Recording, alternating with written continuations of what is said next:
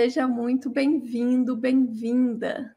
Nós estamos começando aqui um novo projeto. Nós estamos iniciando aqui o podcast Endoprática. Bom, é o seguinte. Aqui nós vamos discutir os caminhos para você que é médico ou médica poder atender os seus pacientes no dia a dia, os pacientes que, que chegam para você com doenças endócrinas, para que você possa atendê-los com mais segurança e que você possa atendê-los de uma forma atualizada. E isso mesmo que você não seja especialista em endocrinologia, né? mesmo que você seja um médico que atua em outra área, seja como um médico generalista, seja como um médico de outra especialidade, né? Um médico ginecologista, nutrólogo, cardiologista, enfim, independente de qual a, a especialidade, né? Ah, médico de família também. Ah, a ideia aqui é trazer os assuntos do dia a dia, né, para que você ah, entenda realmente como que você pode abordar esses pacientes de uma forma muito mais assertiva, de uma forma mais um, qualificada e dessa forma para que o seu atendimento seja mais seguro e que você possa oferecer as melhores condutas para o seu paciente. Beleza? Bom, eu sou a doutora Monalisa Azevedo, eu sou endocrinologista e eu ensino endocrinologia para médicos há mais de 18 anos. É isso mesmo que você ouviu. Uh, e aí é o seguinte: nesse programa aqui, a gente vai fazer essa abordagem né, dessas das doenças endócrinas do dia a dia, dos casos que aparecem para você no seu atendimento mesmo, né, da forma mais prática possível. Ou seja, a gente vai trazer aqui casos clínicos reais, situações reais mesmo, para que a gente possa discutir e chegar nas melhores abordagens. Então, hoje, nesse episódio, a gente vai falar sobre diagnóstico de diabetes. E aí é o seguinte: eu trouxe um caso, é, um caso real, né, de um, uma paciente que foi atendida recentemente no ambulatório do hospital onde eu trabalho, aqui em Brasília. Uh, para que a gente possa fazer essa discussão. Mas é o seguinte, gente, eu sou assim é, muito aficionada pela interação. Então, eu quero que você participe comigo né, de toda essa, essa discussão aqui.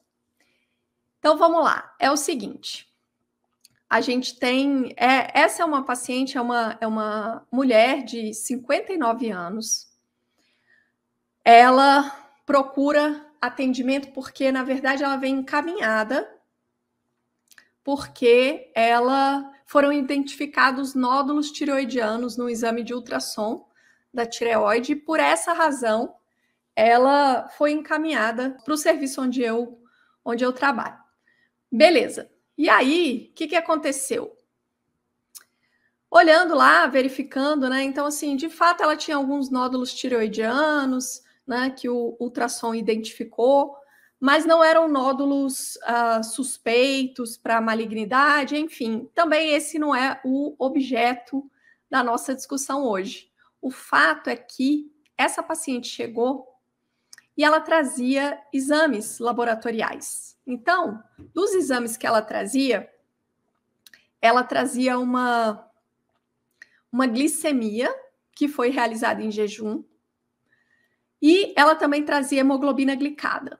E aí o que, que acontece? Essa paciente ela não tinha diagnóstico prévio de nenhuma alteração do metabolismo da glicose, tá? E aí a, o resultado dos exames dela mostrava uma glicemia em jejum de 147 e uma hemoglobina glicada de 6,3. 6.3 ou 6.2. Agora eu estou um pouco na dúvida. Mas enfim, não faz diferença. É, se era 6.2 ou 6.3, Né? Isso não vai modificar a nossa forma de raciocinar. Mas aí eu queria te perguntar o seguinte: diante disso, é, qual que seria a sua conclusão, né, diante desses exames? Você tiraria alguma conclusão a partir desses exames ou não? Hum, em relação ao diagnóstico e também em relação à conduta, né? Porque, enfim, né? Uma coisa chama a outra, né? Então vamos lá. Seguinte, se você quiser colocar aqui, né, o que que você, o que que você pensaria, o que que você faria diante desse caso, vai ser bastante bacana. Bom, mas o que que acontece? Essa paciente é uma paciente real, como eu falei, é uma paciente que foi atendida recentemente aqui no, no ambulatório do hospital onde eu trabalho. E aí, o que, que aconteceu? Ah, discutindo o caso né, com o médico residente, ele me disse o seguinte: Pois é, doutora, a paciente chegou com esses resultados de exame, e aí, diante disso, eu pensei, bom, então, né, uma glicada de 6,2, uma glicemia em jejum de 147. E aí eu perguntei para ele, perguntei, e aí, né, o que que você faria? E aí ele disse assim: "Bom, eu iria orientar as mudanças de estilo de vida, né? Falar para ela fazer uma dieta. É uma paciente com obesidade grau 1, e eu orientaria para ela né, mudar o estilo de vida, fazer atividade física e tal, e melhorar a alimentação e tudo mais. E aí, quando ele disse isso, eu falei assim: opa, calma, calma, peraí, peraí. É, gente, esse daqui eu acho que é um grande exercício, né? Da gente ver como que como que a gente vai se uh, se organizando, como que a gente vai se é, se auto reprogramando para que as nossas condutas sejam mais assertivas. Olha só, é, tem um princípio assim bem bem simples, né, bem básico na medicina que é assim, ó. Quando você atende um paciente, primeiro você vai fazer uma investigação para você fazer um diagnóstico. Uma vez que você tenha um diagnóstico, você vai elaborar condutas, né? Você vai pensar na melhor conduta. E olha só, algumas vezes o diagnóstico salta aos olhos, né? Às vezes só de você bater o olho no paciente você dá o um diagnóstico, né? Que os dermatologistas que estão aí para me confirmar isso, né? Que inúmeros exemplos aí na dermatologia de situações em que bater o olho no paciente já já deu o diagnóstico. Porém, muitas vezes a gente precisa né, de exames complementares e tal, a gente precisa de uma, né, de uma boa anamnese, a gente precisa de um exame físico, e muitas vezes a gente vai precisar de exames complementares que, às vezes, vão requerer mais de uma uh, ocasião, né? Porque às vezes você tem que pedir primeiro exames uh, exames iniciais, depois você tem que pedir exames mais aprofundados, às vezes você precisa de um exame de imagem, enfim. Então, existe todo um, né, todo uma, um caminho a ser seguido, que pode ser um caminho mais breve, dependendo da situação, ou pode ser um caminho um pouco mais longo. O fato é que a gente tem essas premissas aí, né, de primeiro ter um diagnóstico para depois a gente elaborar a conduta. E aí, olha só como que, sem querer, né?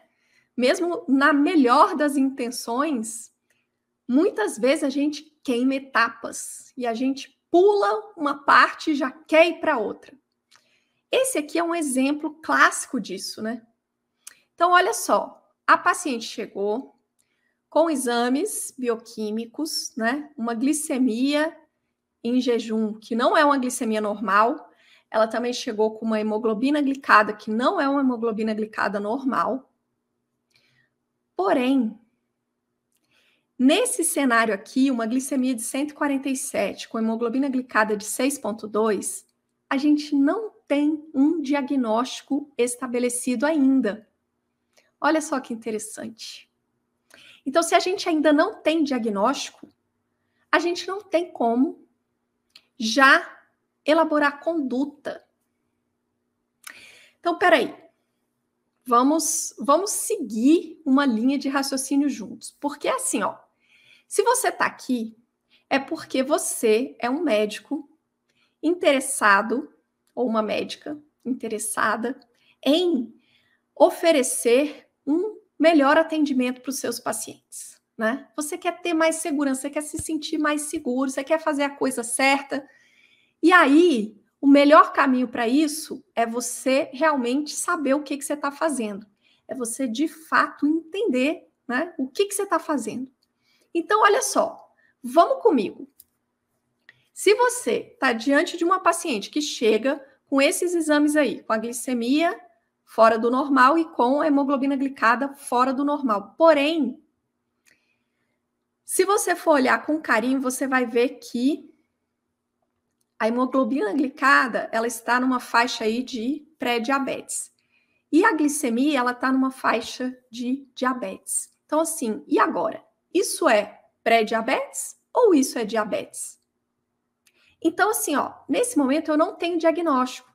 Eu não sei se a paciente que está na minha frente ela é diabética ou se ela tem pré-diabetes. Então, eu ainda não tenho diagnóstico. E aí, gente, olha só, se eu não tenho diagnóstico ainda, eu não devo orientar conduta. Primeiro eu preciso estabelecer o diagnóstico para depois eu orientar a conduta. Então, se nesse momento, diante desses exames, eu já falo para ela: olha, a senhora está acima do peso, a senhora tem aqui alterações da glicose, então a partir de agora a senhora tem que mudar de vida. A senhora precisa fazer exercício, a senhora precisa fazer uma, uma dieta, enfim. O que, que acontece? Você está passando o carro na frente dos bois. Você está querendo tratar antes de ter diagnóstico estabelecido. Então, peraí. Mas vamos falar um pouquinho desse, desse diagnóstico, né? Desse diagnóstico de diabetes. Porque, assim, se a gente não tem diagnóstico estabelecido, então vamos ver como que é o diagnóstico de diabetes para a gente poder entender qual que é o caminho para você chegar no, no diagnóstico, afinal, né? A gente precisa da verdade. A gente precisa encontrar o, o, o que realmente o paciente tem, a nossa paciente aqui, de 59 anos, tem, antes da gente oferecer uma, uma, uma conduta para ela, mesmo que seja, mesmo que essa conduta não seja medicamentosa, tá bom? Porque é, você orientar medidas de mudança no estilo de vida, isso é tratamento, tá bom? Mesmo isso não sendo medicamento, né? Mesmo isso não sendo uma prescrição de uma droga, né, de um medicamento. Então, beleza. Então, como é que a gente dá diagnóstico de diabetes? Eu só vou te lembrar aqui, porque esses critérios eles são os mesmos há muitos anos, né? Desde 2010 a gente está usando os mesmos critérios, que são os seguintes: glicemia em jejum maior ou igual a 126. Esse é um critério. Outro critério: glicemia durante o teste oral de tolerância à glicose, duas horas após a administração da glicose anidra, maior ou igual a 200. Outro critério, hemoglobina glicada, uh, dosada por método certificado pelo NGSP, que é um, é, é um programa lá nos Estados Unidos né, de estandartização do método de dosagem da hemoglobina glicada, maior ou igual a 6,5. E quarto critério, glicemia ao acaso em qualquer horário do dia, maior ou igual a 200, na presença de sintomas de é, diabetes, né? na presença de, de polis, né? poliúria, polidipsia, perda de peso, polifagia. Né? Ah, então, beleza. Então, a gente tem esses quatro critérios. Isso aí já está bem clássico, né? Qualquer lugar que você for ler, que você for procurar, você vai encontrar esses quatro critérios aí. Porém, gente, isso aqui é um detalhe super importante que você precisa estar atento. Tem um asteriscozinho embaixo, né? Desses critérios diagnósticos, dizendo o seguinte: dizendo que na ausência de hiperglicemia inequívoca, os resultados devem ser confirmados através de repetição do teste. Espera aí. O que, que, isso, que, que isso quer dizer? Isso quer dizer o seguinte: que se o seu paciente ou a sua paciente não tem os sintomas clássicos né, de diabetes, poliúria, polidipsia, perda de peso, polifagia, se o seu paciente não tem esses sintomas, então qualquer teste que ele tenha feito para dar diagnóstico de diabetes, antes de você afirmar que esse paciente é diabético, você precisa repetir esse teste. Você precisa repetir. E isso por quê? Isso porque a gente tem a possibilidade de erros, né? A gente tem a possibilidade de erros. Então, pode ser que naquele dia, naquele momento, naquela ocasião em que o paciente fez esse primeiro exame, por alguma razão, esse resultado ah, não era um resultado verdadeiro, né? Quer dizer, o paciente não. Aquele, aquela alteração da glicose não era algo realmente ah, mantido, né? Poderia ter sido uma alteração transitória provocada por mil coisas, né? Mil fatores. Mas então, para que você tenha certeza de que, de fato, aquela alteração da glicose é uma alteração permanente, né, é algo definitivo, então é necessário repetir. Ou seja, dos quatro critérios, o único critério que você já dá diagnóstico de cara, sem precisar repetir nada, sem nada, é um paciente com sintomas típicos de diabetes, com uma glicemia em qualquer horário do dia, uma glicemia sérica maior ou igual a 200. Isso aí, pronto, fechou. É diagnóstico de diabetes na hora, tá bom? Agora, fora isso, né, para utilizar qualquer um dos outros três critérios, glicemia em jejum, glicemia durante o TOTG ou glicemia ou hemoglobina glicada por método certificado, né? Não esquecer disso método certificado aqui no nosso meio, o que, que a gente tem em comum, né? Ou é HPLC ou é turbidimetria, método turbidimétrico, né? Esses dois métodos, eles servem, você pode usar a dosagem da hemoglobina glicada como critério para dar diagnóstico de diabetes, desde que o método seja um desses dois aí, aqui no nosso meio, né, no Brasil. Bom, se for por outro método, então você tem que olhar lá no resultado do exame, embaixo vem em letrinhas miudinhas, né, o método. Então você olha ali, se for método certificado, beleza. Se não for, essa dosagem de hemoglobina glicada não serve para dar diagnóstico de diabetes, você não pode valorizar o resultado. Essa hemoglobina glicada só serve para acompanhamento de pacientes que já têm diagnóstico de diabetes. Né? Então, para dar diagnóstico não vai servir, tá bom? Isso é muito importante, né? A gente lembrar. Beleza, mas então, para usar qualquer um desses três critérios, antes de afirmar que seu paciente é diabético, você precisa repetir a dosagem.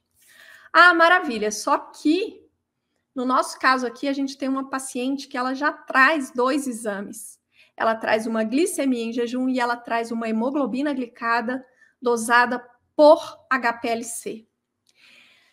E aí? E agora? Bom, muito bem. Se você olha para os exames dela e você vê a glicemia, tanto a glicemia quanto a hemoglobina glicada, ambas dentro da faixa de diagnóstico de diabetes, maravilha. Então, fechou o diagnóstico, é isso aí.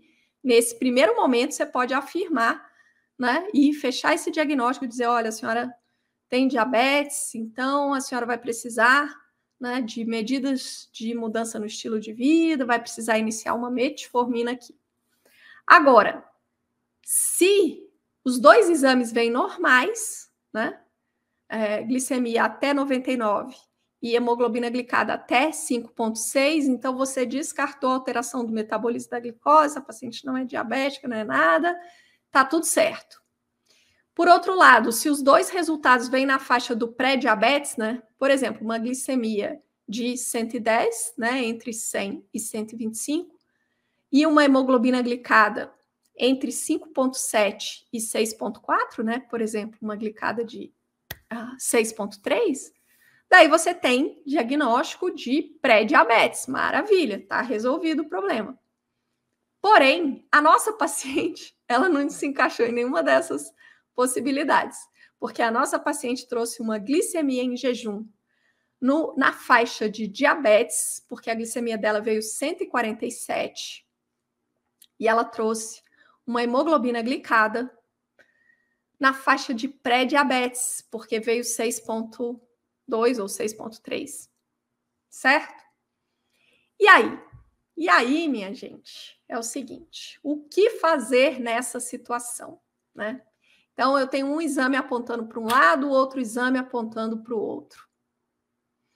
Pois é, alguém falou aqui, né? Se você quiser falar o que, que você faria, coloca aqui para mim, que eu quero muito saber. Alguém tinha colocado aqui, agora há pouco, para repetir o exame. Pois é, as próprias recomendações, né, os chamados guidelines né, da Associação Americana de Diabetes, uh, que são replicados, né, e, por exemplo, a, a Sociedade Brasileira de Diabetes e várias outras instituições no mundo, né, replicam essas, essas recomendações. Então, a gente já sabe que existe uma recomendação de repetir, que você não deve dar o diagnóstico só com um exame. Maravilha. Então, por enquanto, a gente está no caminho certo. Só que aqui a gente tem uma encruzilhada, porque é o seguinte: ah, repetir. Se a paciente tivesse vindo com só com a glicemia em jejum, né? Ah, veio 147, então eu vou repetir a glicemia de jejum. Maravilha. Agora, se ela tivesse vindo só com a glicada, eu poderia dizer, não, então eu vou repetir essa glicada, né? Veio uma glicada na faixa do pré-diabetes, eu vou repetir para ver se isso é pré-diabetes mesmo. Tá tranquilo. Só que a nossa paciente já veio com dois exames e cada um deles apontando numa direção diferente. Então, a glicemia em jejum veio 147 e a hemoglobina glicada veio 6,2. E aí? Qual dos dois eu repito?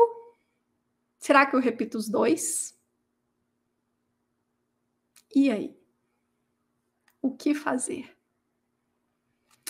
Então, me conta aqui o que que você faria. Porque lá no hospital, na discussão, é, tinha outro outro residente também presente na hora da discussão. Um deles falou em repetir a glicemia de jejum e o outro falou em repetir a hemoglobina glicada. A Fernanda está falando aqui repetir a glicemia de jejum.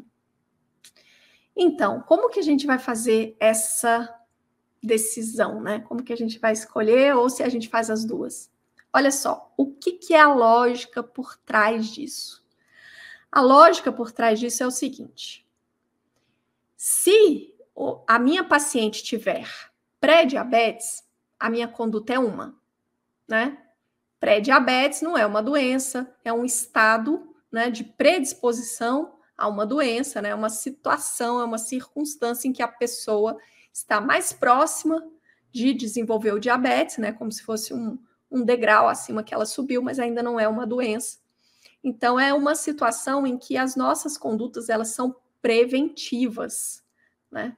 É uma situação em que a gente orienta medidas de mudança no estilo de vida, em que a gente faz recomendações, porque a gente não quer que ela suba mais um degrau e se torne diabética. Então, se o estilo de vida dela permaneceu o mesmo, provavelmente, né, em um futuro próximo aí, né, nos próximos anos, o que hoje é pré-diabetes vai virar diabetes amanhã.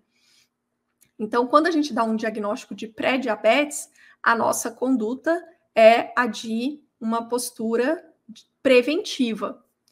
Por outro lado, quando a gente dá um diagnóstico de diabetes, daí isso é um diagnóstico de uma doença crônica que vai merecer as abordagens da doença. Então, as recomendações, medidas de mudança do estilo de vida, elas vão ser importantes.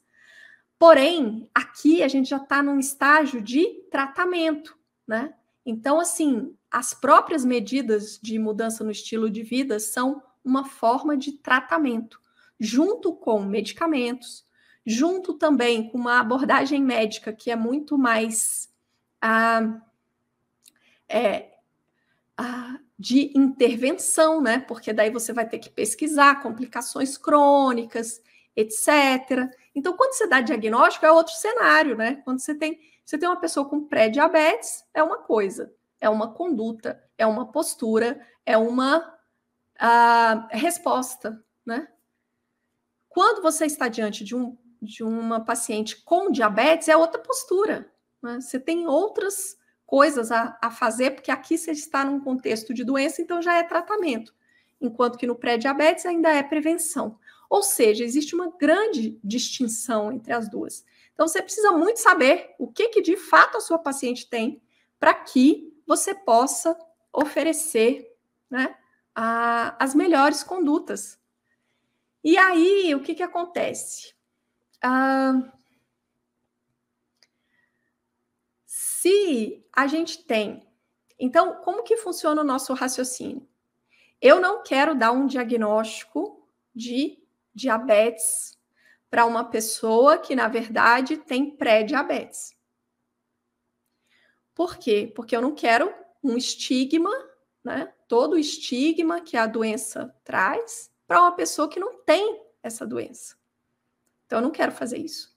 Mas, por outro lado, eu também não quero dar um diagnóstico de pré-diabetes para uma pessoa que tem diabetes, porque daí eu vou eu não vou oferecer os tratamentos e as coisas que, que ela precisa, né? E aí a, o risco né, de evolução ruim fica muito maior, né? Se eu não ofereço a abordagem correta, se eu vou ficar só na prevenção de uma pessoa que já tem a doença.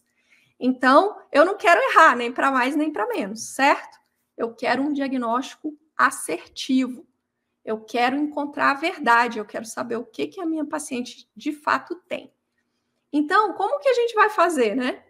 Olha, se a gente tem exames discordantes, um apontando para cada lado, daí o que, que a gente vai fazer?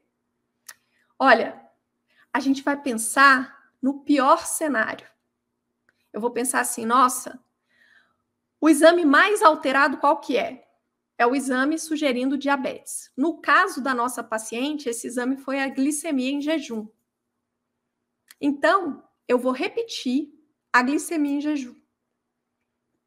Se quando eu repetir essa glicemia em jejum, ela vier de novo nos níveis de diabetes, eu vou fechar um diagnóstico de diabetes para essa paciente. Ah, se fosse o contrário, né? Se a glicemia em jejum dela fosse 110 e a hemoglobina glicada fosse 6,6, daí eu iria repetir a hemoglobina glicada.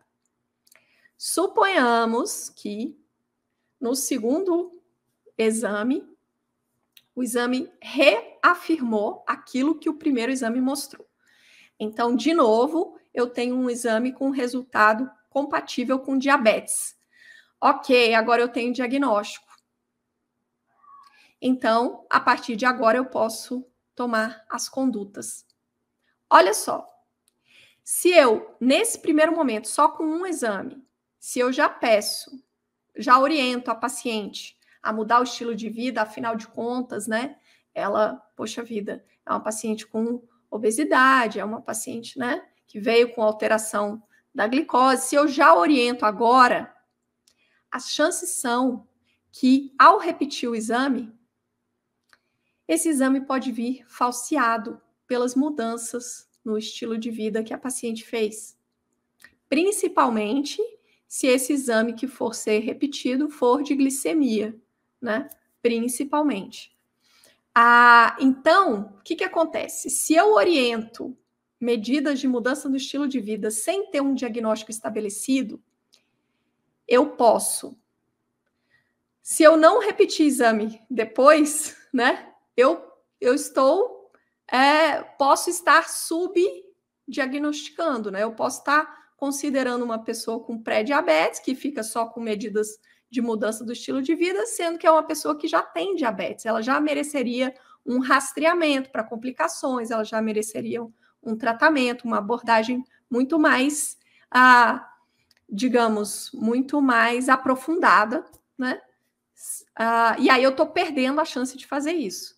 Ou, por outro lado, eu também perco a chance de dar esse diagnóstico correto, porque essas mudanças no estilo de vida, se mais para frente eu resolver repetir o exame, os exames vêm bom, né? Pode ser, isso pode acontecer, né? Você pode ter uma normalização ali. E aí, mais uma vez, você perdeu o diagnóstico, porque a gente sabe que o diabetes é uma doença crônica e que uh, pode ser controlada ao longo do tempo, principalmente né, nos primeiros anos, com a medidas de mudança no estilo de vida. Então, se a pessoa perde peso, se a pessoa começa a fazer exercício, se a pessoa passa a fazer uma alimentação mais saudável, tudo isso tem impacto né, sobre a glicemia. Então, é, isso nos mostra como que a, qual que é o impacto, né, de você ser mais assim imediatista, de você a e, e, gente, isso aqui é uma coisa assim, ó, não é uma coisa, ah, meu Deus, é a pessoa fazendo a coisa errada.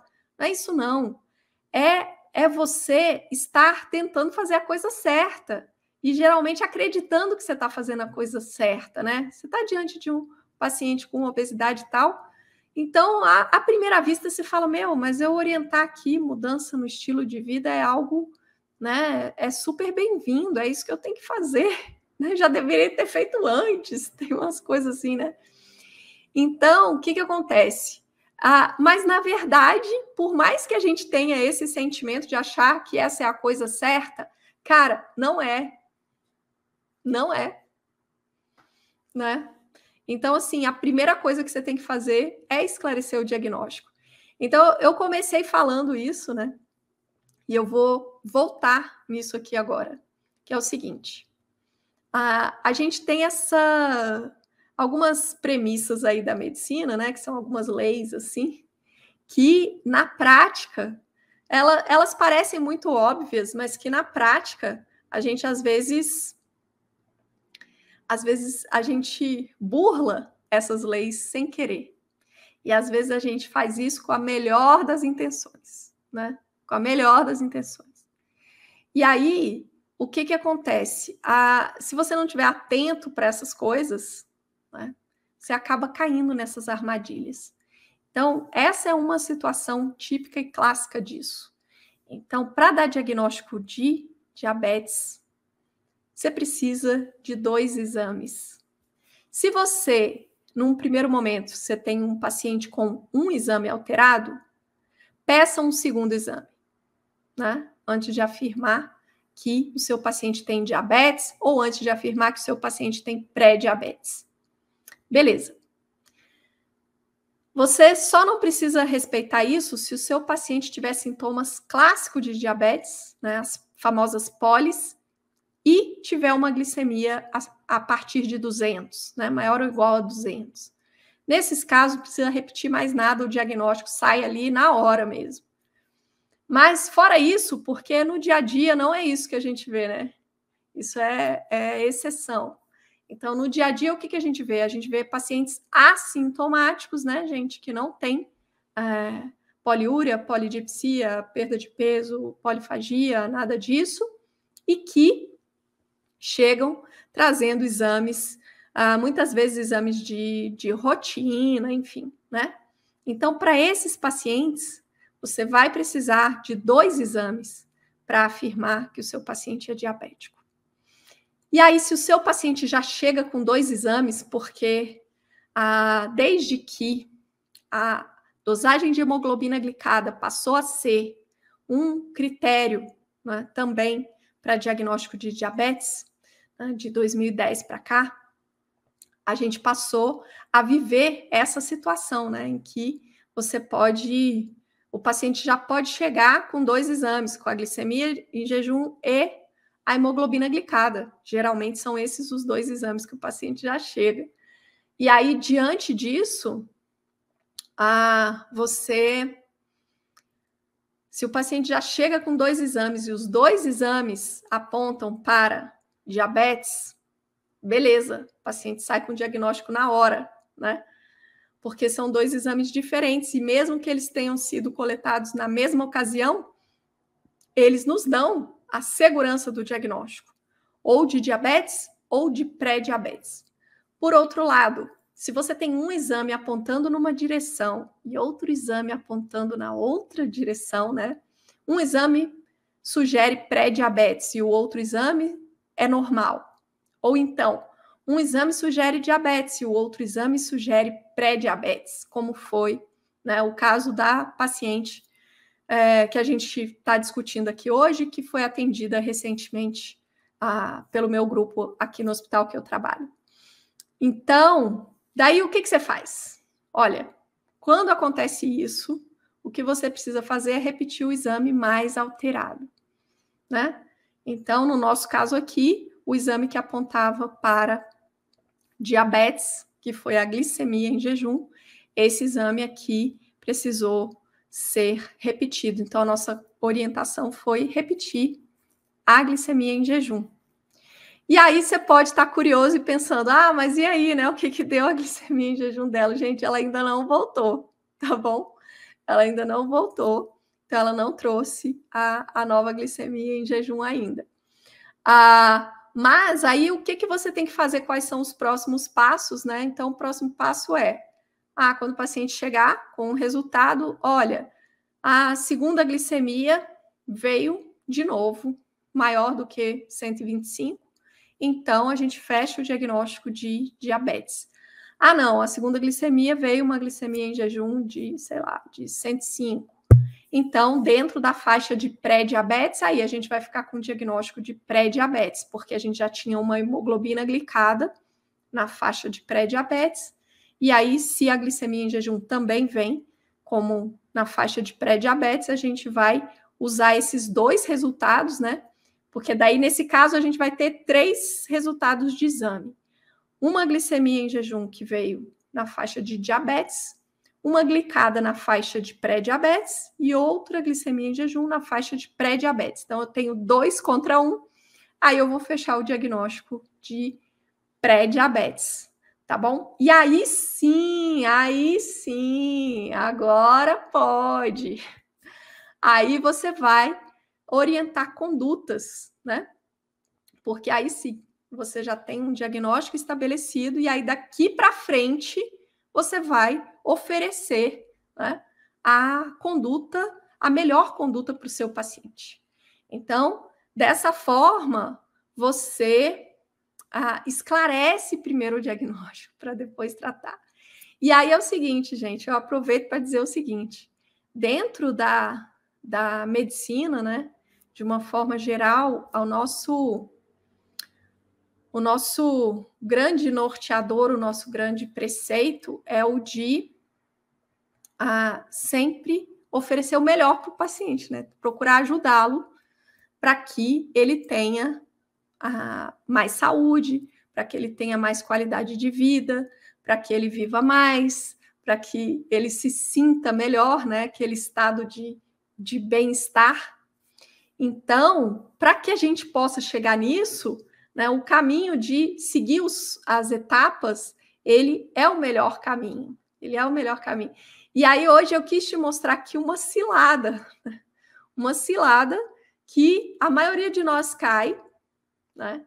E que acontece toda hora, que é essa coisa da gente querer passar o carro na frente dos bois, né?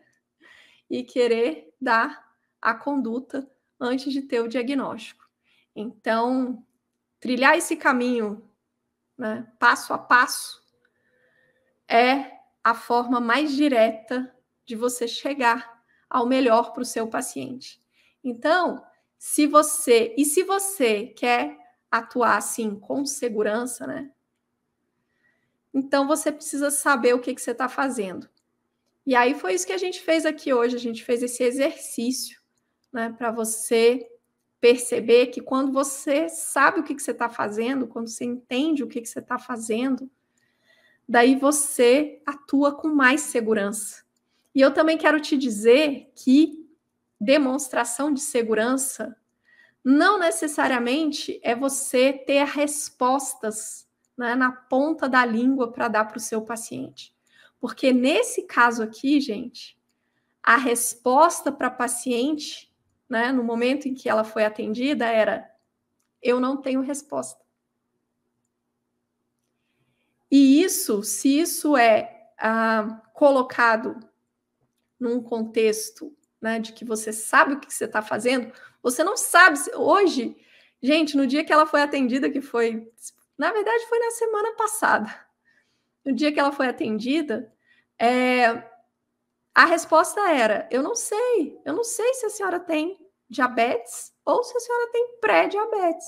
A única coisa que eu posso dizer é que a sua glicose não é normal, mas eu ainda não posso afirmar que exista um diagnóstico né, da doença crônica que é o diabetes, ou se existe um estado de predisposição ao diabetes. E aí você, ah, você entendendo de fato, sabendo esse coração da coisa, entendendo o que está acontecendo, você pode e deve ter toda a tranquilidade e segurança de dizer para o paciente: olha, a gente ainda precisa de mais um exame antes de tirar qualquer conclusão. Beleza? Isso é segurança. Isso é segurança. Então, você não tomar nenhuma conduta no momento em que você ainda não tem diagnóstico é a forma mais assertiva de você atuar nesse cenário aqui, nesse contexto que a gente está falando. Então, é assim que você constrói segurança. Você constrói segurança ah, sabendo o que, que você está fazendo. Tendo aí a compreensão, né? da, da doença de, da, com a profundidade necessária para você saber o que você está fazendo. Então, é isso aí, gente. Se você gostou desse vídeo, deixe o seu like, compartilhe. Compartilhe com outros colegas médicos ah, para que a gente possa disseminar cada vez mais né, essas informações sobre a, as boas práticas e como atuar de uma forma realmente de excelência, com competência, diante de doenças comuns do dia a dia, né, que estão aí para você, que é médico de família, para você que é clínico geral, para você que é médico que atua em qualquer especialidade e que recebe pacientes com doenças endócrinas frequentes, né, como é o caso do diabetes, as doenças da tireoide e algumas outras. Então é isso aí, esse aqui foi o episódio do podcast Endoprática. Então, foi um prazer imenso, um beijo grande e a gente se vê na próxima.